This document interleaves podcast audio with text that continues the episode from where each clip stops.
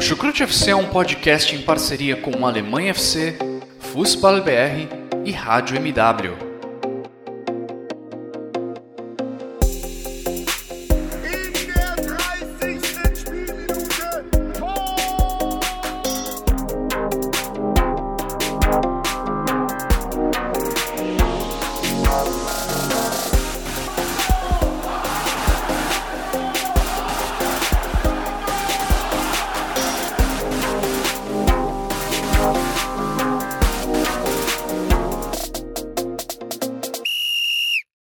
Sejam muito bem-vindos, fãs da Bundesliga. O meu nome é Guilherme Ferreira e eu recebo vocês para mais uma edição do Chucrute FC, dessa vez para falar sobre UEFA Champions League e UEFA Europa League.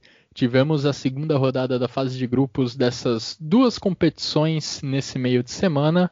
E falando de Champions League, a semana foi bem complicada para as equipes da Bundesliga. Foram duas vitórias difíceis de Borussia Dortmund e de Bayern de Munique e dois resultados que machucaram bastante Leipzig e Borussia Mönchengladbach. O Gladbach cedeu o empate nos instantes finais do jogo contra o Real Madrid e o Leipzig acabou cedendo a goleada nos instantes finais contra nos minutos finais contra o Manchester United. E para me ajudar a passar a limpo o que de melhor aconteceu nesse meio de semana, eu recebo dois companheiros de Chucrute FC. Primeiramente, eu dou as boas-vindas a um cara que acho que está com insônia hoje, acabou tendo problemas para dormir e resolveu participar desse programa conosco. Tudo bem com você, Vitor Ravetti? Mãe, mãe, alô, servos. Não, não tô com insônia, não. Ainda não. A questão é a seguinte, meus amigos, é a gente está gravando aqui no horário da Alemanha às 11h15 da noite da quinta-feira. Ou seja, não sei se você, amigo ouvinte mais assíduo, já percebeu que normalmente eu não participo dos episódios do meio de semana e tem um motivo, né? Por conta justamente do fuso horário. Eu acabo não conseguindo, não conseguindo, tendo que trabalhar no dia seguinte. Só que aí, para começar, diminuiu a diferença do fuso horário para o Brasil essa semana, né? É, o horário de verão na Europa acabou, então agora a diferença é só, entre aspas, de quatro horas. Então facilita um pouco. E além disso, amanhã eu terei, modéstia à parte, merecidas férias. Então dá para dá para dormir um pouco mais tarde sem grandes problemas. E aí tamo junto, né? Apesar do que, vale dizer, com um pouco de tristeza, eu comentei no último episódio da segunda onda do corona chegando com tudo e agora a dona Merkel decidiu aí, na minha opinião, tá certa ela, né, para deixar claro mas decidiu junto aí com os governadores que bares, restaurantes, é, academias devem ser fechadas por todo o mês de novembro. É, agora só pode ter no máximo é, aglomeração de 10 pessoas e no máximo membros de duas famílias diferentes, ou seja, estamos voltando lá para o que ocorreu em abril, maio, com detalhes que agora acho que o país está um pouco mais preparado e com impactos diretos no futebol também, né? Se daquela vez o futebol parou, dessa vez ainda não há indícios que isso vai acontecer, mas o que antes tinha lá os seus até 20% de espectadores nos estádios voltou para estaca zero, né? Vamos ver como é que vai ser isso aí ao longo das próximas semanas. É, momentaneamente não teremos torcedores nos estádios da Bundesliga. A gente via até um movimento de alguns clubes, né, não todos ainda, mas alguns deles conseguiam colocar lá algumas centenas ou até alguns milhares de torcedores nas arquibancadas, mas agora, como o Vitor falou, zero, portões fechados, as torcidas vão precisar acompanhar seus clubes de casa. E é curioso até a gente notar, recentemente a Alemanha jogou contra a Ucrânia na Ucrânia, o Bayern de Munique jogou nesse meio de semana em Moscou, e é curioso notar como esses países do leste europeu estão adotando uma postura bem diferente. A gente vê os estádios não lotados, mas com bastante gente nas arquibancadas. Bom, e para dar as boas-vindas ao nosso segundo, ao nosso terceiro, na verdade, integrante dessa edição do Chucrute FC, eu recebo um dos nossos integrantes do Rio de Janeiro. Tudo bem com você, Jonathan Gonçalves? Vai dormir tarde hoje também? Olá, Guilherme. Olá, Vitor. Olá, ouvintes do Chucrute FC. Não, não devo dormir tão tarde assim. Devo jogar um pouquinho de FIFA 21 ali, mas não, não tão tarde, Guilherme. É... E assim, triste o que o, o Vitor estava falando, né, da situação da, da Alemanha, da própria Europa, né, que está tendo uma segunda ou sei lá qual onda já, que realmente, no caso da Europa é a segunda, mas aqui no Brasil a gente não sabe nem em que onda a gente se encontra, né, porque a situação é, ainda não, não, não se encontra no ideal. E é com o querido e com o querido presidente negacionista que nós temos aí, né, é, é meio difícil. Alguém ia falar alguma coisa? Não, eu comentei que no Brasil não é, não é uma onda, são, não, não são ondas, é um tsunami mesmo. É, é, exatamente, é um maremoto, é um mar muito turbulento, que é difícil definir em primeira, segunda onda mesmo. Mas bem, vamos falar aqui de futebol, vamos falar dessa rodada de competições europeias. Vamos começar falando então do, do atual campeão da Champions League, o Bayern de Munique. Como eu disse, viajou até Moscou para enfrentar o Lokomotiv e teve uma tarefa até mais difícil do que se esperava. A equipe de Hansi Flick abriu o placar com Goretzka, mas sofreu o empate e só marcou o gol da vitória ali na fase final da partida com Joshua Kimmich. Num chute de fora da área, Jonathan. E o Kimmich, mais uma vez, mostrando uma qualidade enorme para finalizar de longa distância. Ele já mostrou isso naquele jogo decisivo contra o Borussia Dortmund da temporada passada. Nessa temporada, se eu não me engano, contra o Hoffenheim, o único gol do Bayern de Munique foi também dele no chute de fora da área. Além de ser um cara que organiza o time lá de trás com passes ali na altura do meio-campo, é também um cara que está chegando bem para finalizar mostrou isso no novamente, sendo decisivo contra o Lokomotiv Moscou. Sim, é um jogador que assume muito um papel de liderança no Bayern de Munique. Apesar de ser jovem, é hoje um, um dos pilares desse time do Bayern. E em diversos momentos assim que o Bayern precisa de alguém ali que às vezes o próprio Lewandowski não não está num bom dia, não está marcando gols, né? E aparece ali o Kimmich, que não, que foi o caso do jogo contra o Lokomotiv o Bayern teve mais a posse de bola, o que já era esperado. O Bayern de fato jogou melhor que o Lokomotiv, mas em alguns momentos eu senti que a equipe bávara pecava muito em, em, fazer ali o gol, né? No último passe ou na hora de finalizar. Parecia até de certa forma displicente, que o jogo, sei lá, poderia ser decidido a qualquer momento pela equipe bávara. E o Lokomotiv não, não, não teve medo, né? Em contra-ataques contra rápidos conseguiu até mesmo fazer o gol lá com o Miranchuk. E também é, teve quase uma chance do Zé Luiz, né, o cabo verdiano, tocar uma bola ali para o lado para o companheiro, que poderia no momento fazer um 2 a 1 para o Lokomotiv. Só que o jogador do Lokomotiv errou o passe e o Bayern logo em seguida teve esse gol, golaço marcado aí pelo Kimmich. Acho que pode ser até o gol da rodada da Champions, né? Ele levanta a bola, dá um voleio lindo no canto do goleiro Guilherme. Golaço seu, mesmo. seu xará, né? Que fez até uma boa partida Sim. também, o, o goleiro brasileiro naturalizado russo. Só que eu, me, eu senti o time do Bayern de Munique, embora jogou melhor, um pouco displicente. Eu acho que, de certa forma, eles estavam sentindo que o jogo estava ganho, mesmo com o placar 1 a 1 pecando muito na hora de fazer o gol. E em certo momento, eles, claro que fizeram o gol, mas poderia ter sido um pouco mais fácil o trabalho da equipe do, do Hans Flick. Como eu disse, não fez um mau jogo, mas achei um pouco displicente. É, de fato foi uma partida, Vitor, em que o Bayern de Munique sofreu bastante nesses contra-ataques. Como o Jonathan falou, o Lokomotiv Moscou chegou a ter oportunidades para virar o placar diante do Bayern de Munique.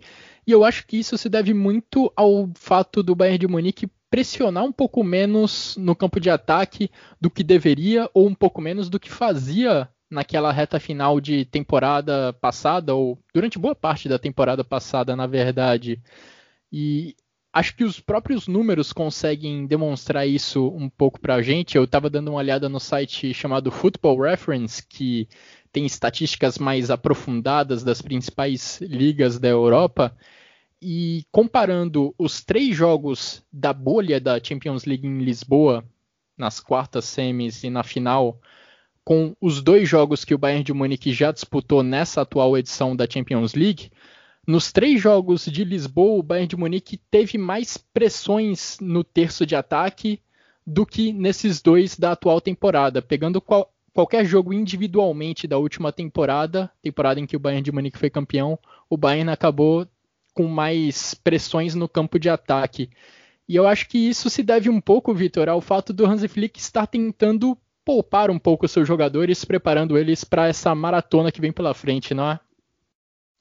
Cara, é exatamente isso que eu ia dizer, assim, não dá, não dá pra gente esperar que o Bayern de Munique vai jogar todos os jogos na intensidade que jogou essa, essa reta final de Lisboa, né? Vamos lembrar que é, é, o time se organizou, né? Se, se preparou para aquela reta final que tinha um, um quê de Copa do Mundo também, né? Tipo, com, a, com esse tiro curto. E, e, agora não é assim. Agora, como você bem disse, é uma maratona. Uh, então, então vai, vai acontecer, né? De, de ganhar do Hertha Berlim no último minuto, de de repente até eventualmente perder uma partida como foi contra o Hoffenheim. E vai acontecer também de, de ganhar do Lokomotiv Moscou com alguma dificuldade jogando na Rússia, né? O time dosou muito mais. Eu não diria nem que poupou tanto, né? Assim, vamos lembrar que o, o Gnabry tinha acabado de ser reintegrado ao elenco, é, então, né? Talvez tenha sido realmente o único, único titular uh, uh, que, que não tenha que não tenha jogado, né? O, o próprio Afonso Davis se machucou, então foi foi o Lucas Hernandes, né?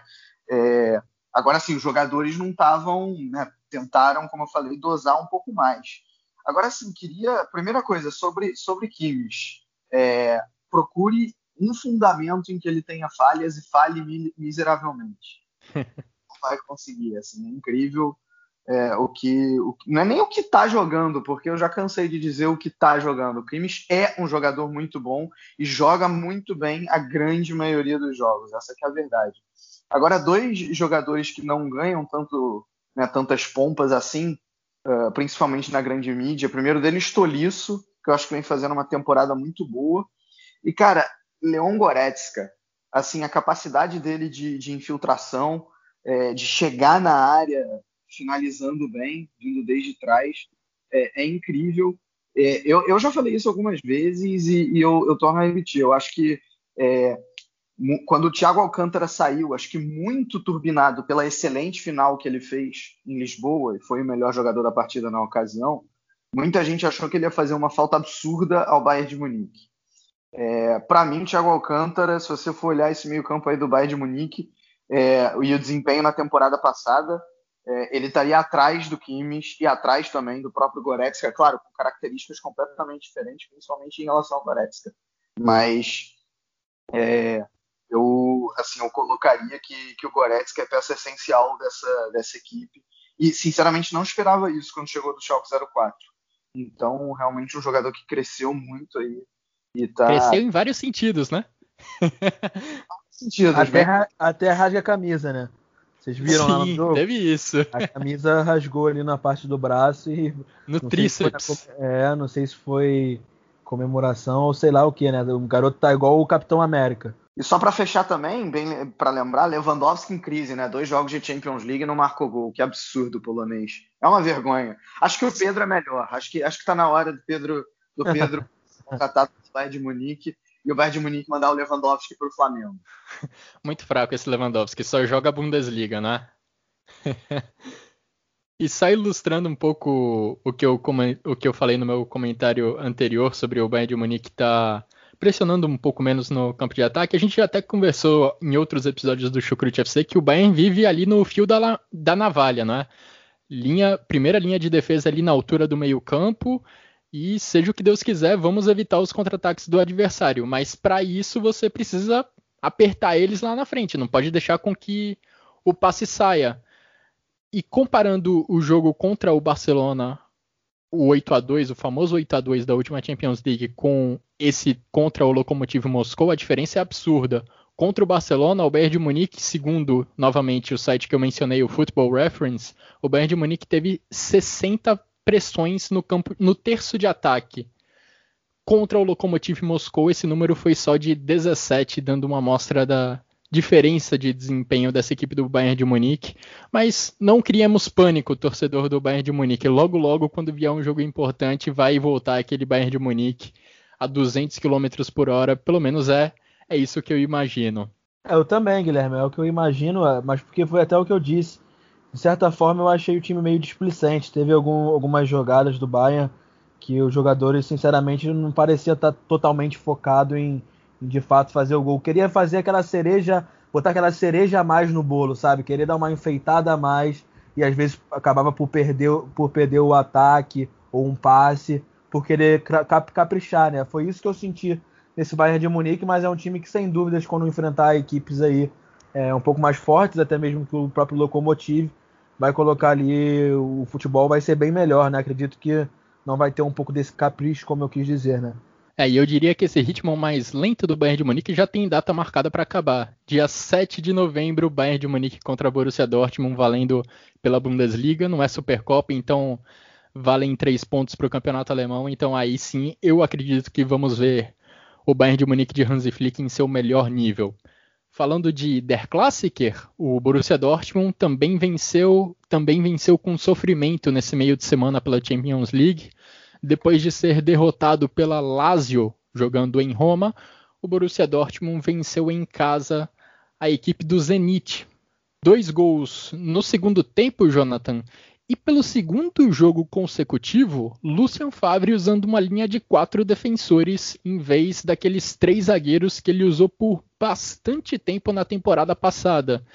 Isso com Piszczek e Delaney no banco de reservas, jogadores que já atuaram como zagueiros com o Lucian Favre, exatamente para a equipe não desfazer essa formação, esse 3-4-3 que foi tão utilizado na última temporada.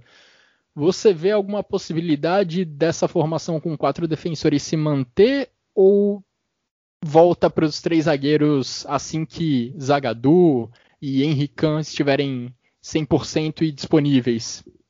Olha, eu sempre preferi o Borussia Dortmund com quatro defensores desse jeito, sabe? Eu acho que desde a época do Klopp, é, na época também até mesmo do Thomas Tuchel, que às vezes jogava com, com, três zagueiros, mas sempre era. Você via o Borussia Dortmund com quatro defensores, assim, né? Os dois laterais e os dois zagueiros. Tem bons laterais para sair é, ao ataque, bons laterais entre aspas, né? E porque o Thomas Meunier continua sendo um grande crítico dele, o, apesar da vitória do Borussia Dortmund, eu acho que é um jogador que não está em sintonia com, com, os demais do Dortmund, eu acho que é um jogador que peca muito em lances muito bobos, sabe? Às vezes é um passe simples, é... apesar que no lance que o Torgan Hazard sofre o pênalti, quem cruza quem cruza na área é o Thomas Milner, mas só foi um detalhe mesmo, porque é um jogador que não sinto, tipo, igual o Maurício Isla faz no Flamengo, por exemplo, que o Everton Ribeiro sempre serve ele ali na frente para ele chegar cruzando. O, Thomas Meunier não teria essa, cap essa capacidade de chegar cruzando,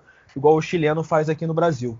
É... Essa transferência Bundesliga-Flamengo você não quer não, né? Você não quer o Meunier no Flamengo, não, creio essa, eu. Essa eu não quero não. Essa pode deixar o Thomas Meunier no Dortmund. Na verdade, não, teria, não deveria nem ter sinceramente, vindo para o time. É, poderia ter vindo um outro jogador aí no, no, mercado. Mas enfim, eu prefiro assim, Guilherme, com quatro. Com a linha de quatro atrás, acho que o Guerreiro tem qualidade para sair jogando pela esquerda, como, como muitas vezes fez, trabalhar ali com o Rei na frente. E, e também uma boa partida ali do, do Moda Rua, eu acho que assim, é um jogador que, em questões ofensivas, eu acho ele um pouco acuado, na hora de afunilar ali pelo meio mesmo, afundar e, mas quando tem a oportunidade, às vezes, de dar um chute, ele sempre chuta com muito perigo. É um jogador que distribui bem o passe ali, movimenta, movimentou bastante o meio-campo do Dortmund. Um Dortmund que foi mais do mesmo, né? Aquele Dortmund que meio sem criatividade, chega uma vez ou outra lá na frente, perde as chances que tem. No segundo tempo, um pouquinho melhor, né? O pênalti abriu que, que abriu a porteira e o Haaland finalizou lá já nos acréscimos mas um, um Dortmund que entrega sempre muito menos do que realmente pode entregar, né? Diante de um Zenit que pouco, pouco atacou, pouco foi ofensivo contra o Dortmund. Eu não me lembro do, dos pro, muitos problemas para o, o goleiro Roman Burke nessa partida. É, o Vitor, se você quiser falar sobre esse esquema com quatro defensores, pode comentar também, mas o que eu queria abordar com você é também esses problemas, esse problema ofensivo que o Borussia Dortmund vem mostrando, essa dificuldade, pelo menos, que a equipe vem demonstrando, porque olha, tá difícil de sair o primeiro gol do Borussia Dortmund nas partidas. Considerando os jogos contra pela Champions League e pela Bundesliga, nessa temporada, o Borussia Dortmund ainda não conseguiu marcar gols nos 30 primeiros minutos das partidas. E a gente sempre vê um cenário parecido, né? Um time adversário recuado, marcando forte, o Borussia Dortmund com mais posse de bola, trocando passe no meio-campo, mas sem conseguir quebrar essa retranca. E a gente viu isso com bastante clareza, tanto, com, tanto no final de semana contra o Schalke e agora no meio da semana contra o Zenit, quando o primeiro gol das duas partidas saiu a partir de bolas paradas. É, eu, eu, acho até que contra o Schalke, o, o, mesmo no primeiro tempo, até falei isso no último episódio do Chucrute, foi assim, foi ok, não foi, não foi bom, mas foi, foi aceitável, digamos assim. É, tipo, no, no, a sensação que eu tinha no jogo contra o Schalke o tempo inteiro era que em algum momento o gol ia sair. Contra o Zenit eu tive a sensação contrária o tempo inteiro. Eu tava falando, cara, ou esse jogo vai terminar 0 a 0 do jeito que ele tá, ou em algum momento o Zenit até vai conseguir fazer um gol em contra-ataque. É, porque realmente o, o, Dortmund não tinha nenhum poder de infiltração, nenhum, nenhuma criatividade ali para de repente ter um passe de ruptura. Né? O, o, então, assim, acho que até um dos motivos para isso é que o Brandt estava no banco de reservas. Eu, toda vez que, eu, que ele entra, eu sinto que o Borussia Dortmund ganha mais dinâmica no meio-campo, ganha mais distribuição de bola, enfim. É chovendo molhado a gente dizer aqui que não entende por que, que ele não é titular.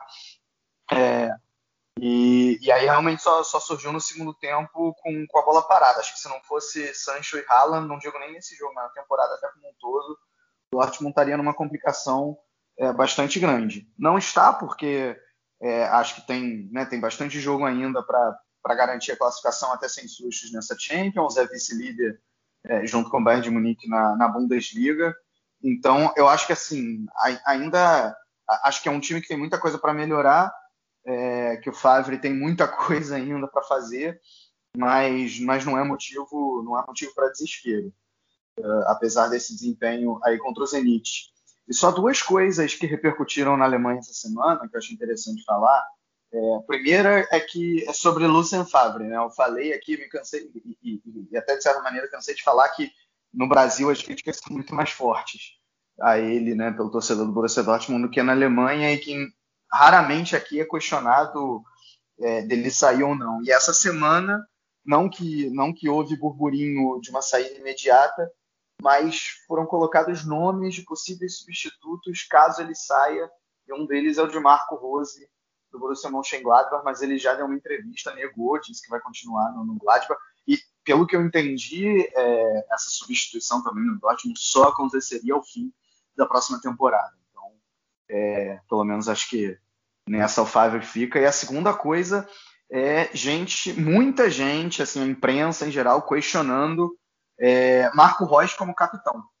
E eu até entendo de alguma maneira, porque eu acho que o, Royce ele não é pela técnica, não é pela qualidade. É, para começar, muitas vezes ele está no banco, né? Esse é, esse é, esse é o primeiro motivo. É, e o segundo, eu, eu acho que eu vejo mais liderança no Hummels do que no que no Royce. Assim, o Hummels tem toda a questão de ter ido para o Bayern de Munique, mas assim, acho que ele já voltou, já está há duas temporadas. Eu, eu acho razoável, no mínimo, abrir uma discussão é, de talvez a braçadeira ir para o zagueiro é, mas assim, sem tirar os méritos do Royce, para deixar claro. O Royce que estava muito estressado nesse jogo. Foi evidente, deu para ver em alguns momentos que ele estava dando pernada, empurrões em alguns dos jogadores do Zenit sem, sem necessidade, sabe? Às vezes o lance já tinha parado e ele dava um empurrão. Sinceramente, é uma conduta que eu nunca vi muito o Marco Reus agir dessa forma, né? Me parecia um pouco estressado um pouco irritado o, o capitão né, do Borussia Dortmund.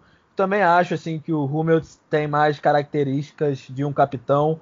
É, se você parar para pensar, antes dele ter voltado ao Bayern de Munique, né, e depois voltou aí novamente para o Dortmund, ele que era o capitão daquele Borussia Dortmund antigamente, tanto que a torcida fez uma faixa, agora obrigado capitão, agora vá para o inferno. Foi bem essa, acho que tipo assim, tem uma certa parte da torcida do Dortmund que não vai ver essa troca de, de, de braçadeira de uma, parte, uma, de uma forma tão boa, né? Justamente por esse fato do Hummels. Eu acho que realmente já superou. Hoje em dia dá para ver que ele está novamente é, focado no Dortmund, né? O que aparenta e não teria nenhum problema de ser capitão. Até porque eu acho que ele tem mais consistência, né? De jogar mesmo do que o próprio Marco Reus que está no banco, como o Vitor falou. às vezes nem, nem jogando tá, né? Quando não é lesão. É, e só para fechar sobre esse jogo em si, é, eu, eu assim, o Vitor, eu acho que o Dortmund também foi ok contra o, o primeiro tempo contra o Schalke. É, não foi ruim, cria chance sim, cria, apesar de ter dificuldade para criar, ele sempre cria uma chance ou outra. Só que eu vejo muita falta de. No caso do. Não, não foi igual o Bayern que, que eu senti ser displicente. O Dortmund é falta de eficiência mesmo, perde uns gols às vezes que, que em jogos importantes não se perde e que acaba depois custando muito caro, né? Eu acho Até que, o Haaland a... perdeu um. É, aí ele perdeu um, um, gol que no final o pessoal até mesmo falou que ele se redimiu fazendo fazendo o gol, né? E assim, é, eu acho que o que o Dortmund também não vai ter tantos problemas nesse grupo, mas se souber se impor, né? Se você parar para ver, a Lazio é, empatou lá com o Clube Bruges, né? Os dois clubes estão com quatro pontos no grupo, é, dois clubes que aparentam não que não vão facilitar, né? Que vão brigar ali pela, pela vaga. É, exatamente. Esses dois times que a gente já comentou nesse episódio do Chucrute FC não devem ter grandes dificuldades para se classificar. O Bayern de Munique, inclusive, deve passar na primeira posição, principalmente depois do que mostrou contra o Atlético de Madrid na primeira rodada. E para dar uma passada nesses dois grupos, ó, Bayern de Munique líder do grupo A da Champions League com 6 pontos, Atlético de Madrid na segunda posição 3, Lokomotiv e Salzburg tem um ponto cada.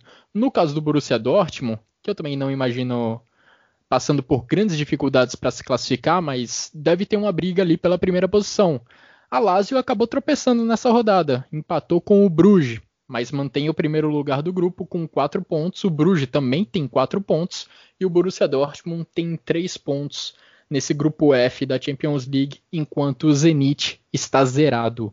A gente vai falar agora dos outros dois times alemães que estão na Champions League. Esses dois sim terão grandes dificuldades, vão ter que suar muito para se classificar. E coincidentemente, ambos tiveram tiveram resultados bem doídos nesse meio de semana, em cenários bem diferentes, mas o final de jogo de Gladbach e de Leipzig foram bastante sofridos para as duas torcidas. Começando pelo Borussia Mönchengladbach, a equipe do treinador Marco Rose jogou em casa e olha, estava muito, muito perto de conseguir um grande resultado diante do Real Madrid.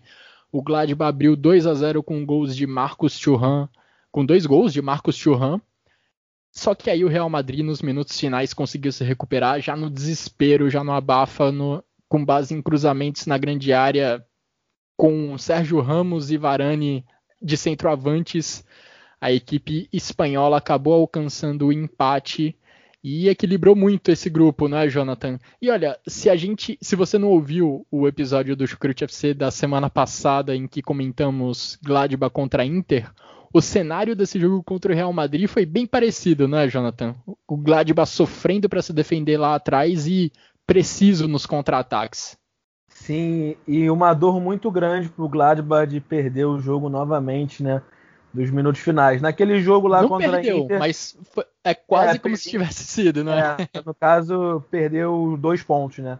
Sim. Porque foi como lá no jogo contra a Inter. No caso do jogo contra a Inter, é, vocês até falaram aqui no, no Chucrute FC que não foi nenhum demérito a Inter é, ter empatado aquele jogo no final, porque a Inter também foi bastante ofensiva, né? A Inter. Não, não, não, o Gladbach não teve o jogo nas mãos, né? Conseguiu virar aquele jogo e o Lukaku lá no final conseguiu marcar mais um para a Inter. Nesse jogo, não. O, o Borussia Mönchengladbach em certo momento conseguiu ter mais investidas que o Real Madrid. É, eu até achava, depois que fez 1 a 0 tá, terminou o primeiro tempo, aí no segundo tempo o Real Madrid já pressionando bastante, é uma partida muito abaixo do, do, do Vinícius Júnior, né? Teve até aquele burburinho lá, a questão do, do Benzema ter falado mal dele pro, pro Mendy, ou ao contrário, algo assim, lá em francês. É, realmente o brasileiro não estava num, num, bom dia.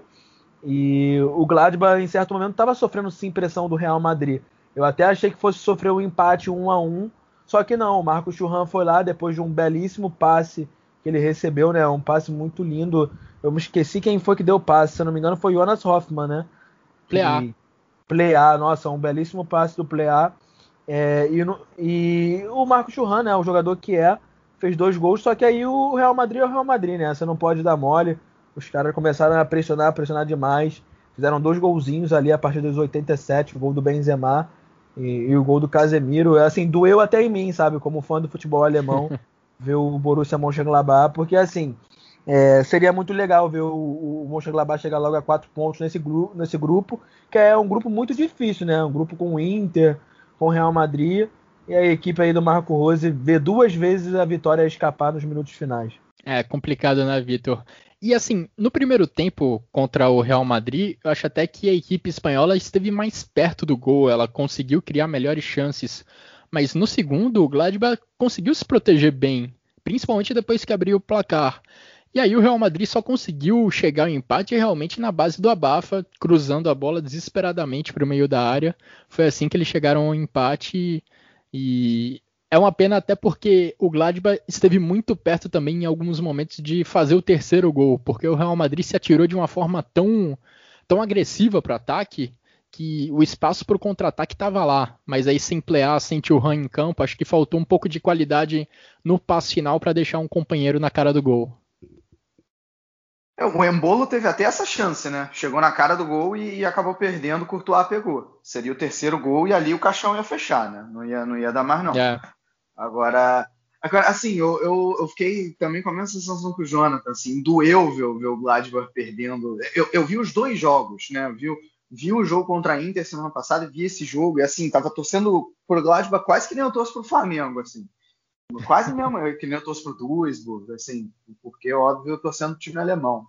E, e, assim, do jeito que foi, acabou sendo doído. Agora é engraçado isso, eu tenho um colega de trabalho que é torcedor do Gladbach, e, e, aí eu fui falar com ele, ele falou assim, cara, se você, antes da Champions começar, né, você me dissesse que nas duas primeiras partidas eu ia arrancar um empate contra a Inter de Milão fora de casa, ia conseguir um outro empate com o Real Madrid mesmo dentro de casa, eu ia dar, um, dar pulos de alegria. Agora, do jeito que foi, a gente acaba ficando com aquela sensação de comeu e não gostou, né? Assim, podia, podia ter sido melhor. É, Cara, analisando o jogo, acho que é bem isso que vocês já falaram, né? Também achei que o Real Madrid foi até melhor no primeiro tempo. É, o, Gladbach, é, o Gladbach é um time que soube se adaptar bem à situação, né? Porque um time, é um time que na Bundesliga preza bastante pela posse de bola. É, e, e, dessa vez soube explorar igual a velocidade do Turhan, do Plea e por aí vai. É, e, e, também achei, achei até que se defendeu relativamente bem atrás e acabou, mas acabou coisas do futebol tomando, tomando esses dois gols. Agora, assim, é, é, primeira coisa que o Gladbach leva azar na Champions League, né? Assim, para começar, leva azar nos grupos. Isso já aconteceu nas duas, é, duas é, Champions recentes que, que os outros participaram. E teve Barcelona, teve Juventus, teve Manchester City.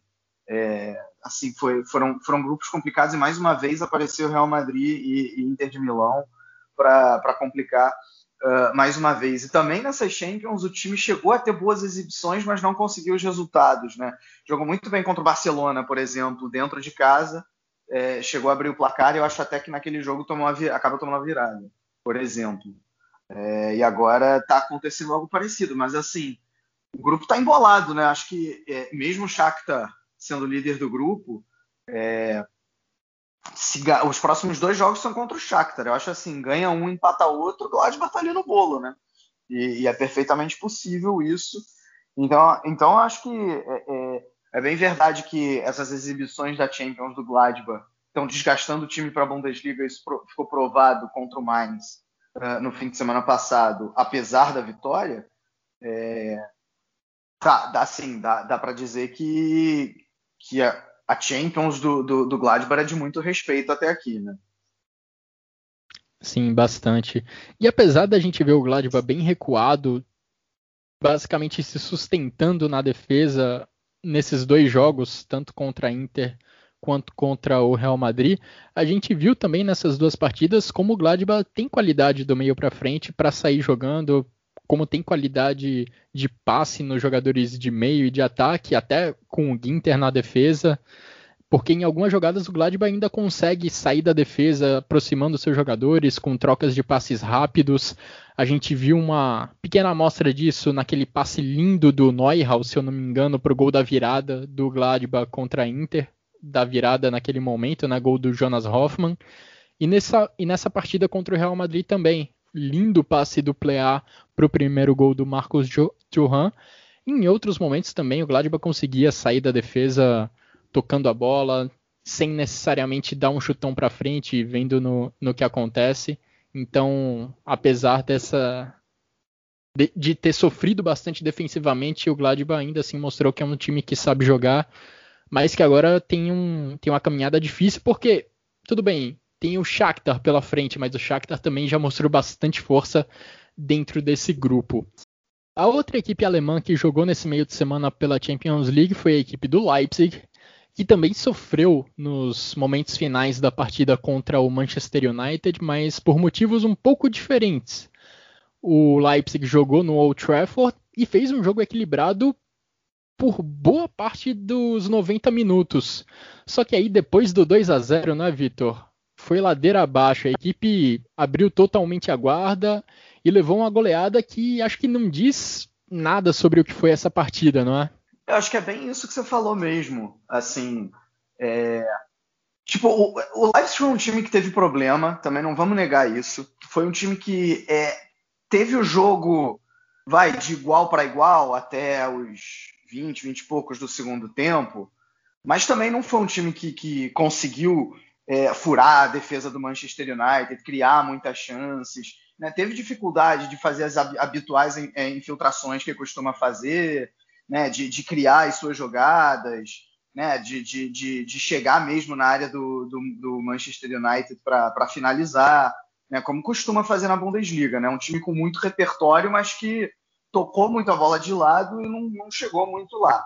É, e além disso, aí sim apresentou um problema né, bastante, bastante explícito de transição defensiva.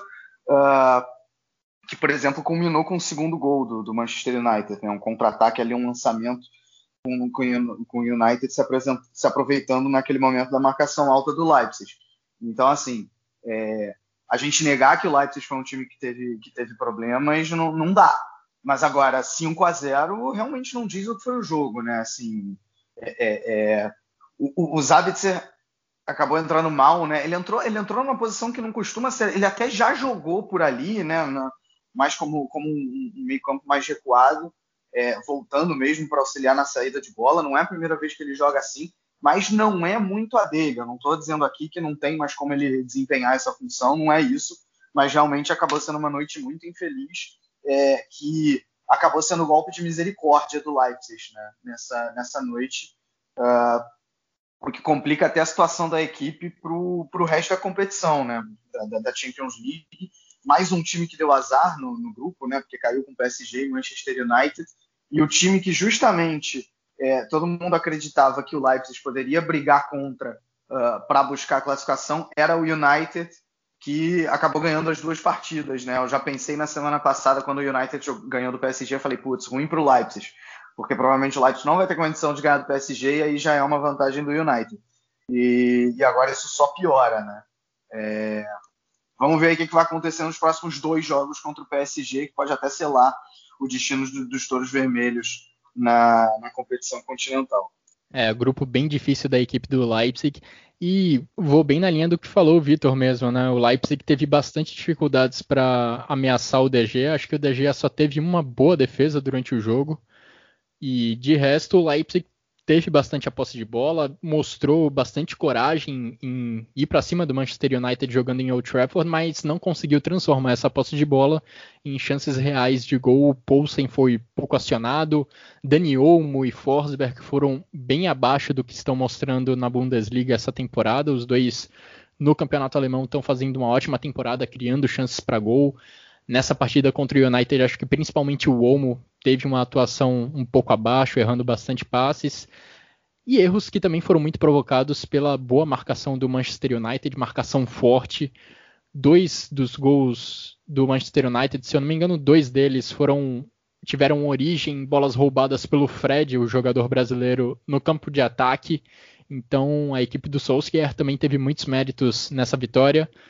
Mereceu vencer, claro, mas o 5 a 0 acabou ficando um pouco grande demais para o que as duas equipes mostraram em campo. Sim, Guilherme. E foi o que o Vitor falou. Eu acho que os, próximos, os próximos dois jogos contra o PSG serão decisivos, porque o Leipzig realmente tinha que bater de frente com o Manchester United, que eu acredito, apesar de achar os dois elencos muito, class muito classificados, muito bons, eu acho que o do PSG ainda é melhor, até por ter o plus Neymar, né, Mbappé. Eu acho que de fato é, é o time que, que é, é, o melhor nesse grupo. Eu pude assistir um pouquinho do jogo contra o Basak Serri, né, o jogo do PSG, e não achei nada demais, né? Foram dois gols ali no segundo tempo, também da equipe francesa. E se o Leipzig entrar num, num bom dia, pode pode bater de frente, quem sabe vencer aí e conseguir encaminhar uma classificação. É, ninguém esperava esse 5 a 0 do, do, Manchester United, eu acho que nem os próprios jogadores do United foi surpreendente mesmo. Acho que até tudo bem o United vencer, mas 5 a 0 foi demais. É, deslize, um grande deslize aí do Julian Nagelsmann e seus jogadores. É, e esse grupo tem uma notícia importante também, porque o Neymar saiu contundido logo no início do jogo do PSG contra o Basaksehir. E deve desfalcar o PSG pelo menos em um jogo contra a equipe do Leipzig, o jogo da próxima rodada. O Neymar é inclusive dúvida para os próximos jogos da seleção brasileira, que acontecem em novembro. Então, para pelo menos uma partida contra o Leipzig, o brasileiro não vai jogar. E aí o time francês pode se ver numa situação bem complicada, porque de fato o PSG não teve uma atuação convincente contra o Basaksehir e dentro de um grupo tão complicado, uma derrota pode fazer grande diferença. Passando a limpo esse grupo H da Champions League, o United, duas vitórias em dois jogos, seis pontos. Na segunda posição, o PSG, com três pontos mesmos três pontos da equipe do Leipzig. O Basaksehir é o único zerado nessa chave. E repassando também o grupo do Gladbach, o Shakhtar Donetsk, quem diria, hein? O Shakhtar Donetsk é quem lidera essa chave com quatro pontos. Na sequência, Gladbach com dois pontos, a Inter pelos critérios de desempate é a terceira com dois pontos e o Real Madrid, quem diria, na lanterna desse grupo com apenas um ponto somado. Vamos agora falar de Liga Europa, porque a Alemanha também teve dois representantes nessa competição nesse meio de semana, uma vitória e uma derrota. A equipe do Hoffenheim começou bem essa Liga Europa, hein? Depois de vencer o primeiro jogo, venceu novamente, dessa vez fora de casa, a equipe do Ghent por 4 a 1. Enquanto isso, o Bayer Leverkusen foi derrotado depois de dar uma goleada na primeira rodada contra o Nice por 6 a 2 acabou sendo derrotado o Bayer Leverkusen por 1 a 0. Jonathan Vitor, algum comentário sobre essas partidas? É, falando rapidinho sobre, sobre o Hoffenheim, assim, obviamente, guardadas todas as proporções do adversário, o Hoffenheim teve o que não tiveram Leipzig e Dortmund, que a gente acabou de comentar na Champions, né? Foi um time que conseguiu é, furar o, toda, toda a defesa do Ghent muito bem. Assim, o Hoffenheim criou inúmeras, inúmeras chances. O 4 a 1 ficou até barato. Poderia ter saído mais, poderiam ter saído mais gols. O time jogou realmente muito bem, assim, com, com trocas de passes envolventes. É, promissor esse trabalho desse, do Sebastian Hones, hein? É, é, é, promissor, né? Promissor. Ainda tá, ainda tá no início. Ganhou, ganhou bem do, do Bayern de Munique mas também, mas também teve alguns tropeços na, na Bundesliga, né? Também vamos, vamos com calma, assim, é realmente Sim. promissor. Duas vitórias na Liga Europa, mas não acho, não acho que é um time que dentro da Bundesliga vá, vá chegar em Champions League, por exemplo. Acho que a briga de repente é de novo para voltar para voltar para uma Liga Europa, mas realmente é, agradou esse, esse início do Rones, essa partida do, do Hoffenheim. Já o Leverkusen, né, jogou com, com um a menos é, acho que desde coisa dos 30 do primeiro tempo, o Belarabe foi expulso, então isso acabou dificultando um jogo que a tendência era que o Leverkusen tivesse a bola o tempo inteiro enquanto o Praga é, se defenderia, acabou ganhando contornos de, digamos, um jogo mais laica, entre aspas. Né? E aí o, o Slavia Praga é, soube ser competente, fez 1 a 0 Isso depois de ter perdido um pênalti. O Radek fez uma defesa é, muito, muito boa. Aliás, dupla defesa, né? Porque depois o atacante do Praga ainda teve a chance do rebote e o Radek foi lá e buscou de novo. E no Hoffenheim o goleiro também brilhou, né? Porque o Baumann também Verdade. pegou um pênalti na, na vitória é. do Hoffenheim. Também teve esse momento de brilho. O Hoffenheim que lidera o seu grupo, grupo L da Europa League com seis pontos, Estrela Vermelha e o Slovan Liberec tem três pontos e o Gent está zerado na Liga Europa até o momento. Já no caso do Bayer Leverkusen, a classificação do grupo C é a seguinte: o Leverkusen ainda lidera com três pontos, mas todo mundo tem três pontos nesse grupo. O Apoel Barchiva, o Slavia Praga e o Nice, todo mundo com três pontos. O Leverkusen lidera pelos critérios de desempate. Bom, e assim a gente chega ao fim de mais uma edição do Chucrute FC. Agradecendo a você, Vitor, agradecendo a você, Jonathan, pelos comentários, pelas análises e agradecendo em especial a todos que nos acompanharam até aqui. Nesse final de semana tem Bundesliga e nós voltaremos, é claro, com o melhor resumo do que acontecer nesse final de semana de campeonato alemão. Um grande abraço a todos e até a próxima.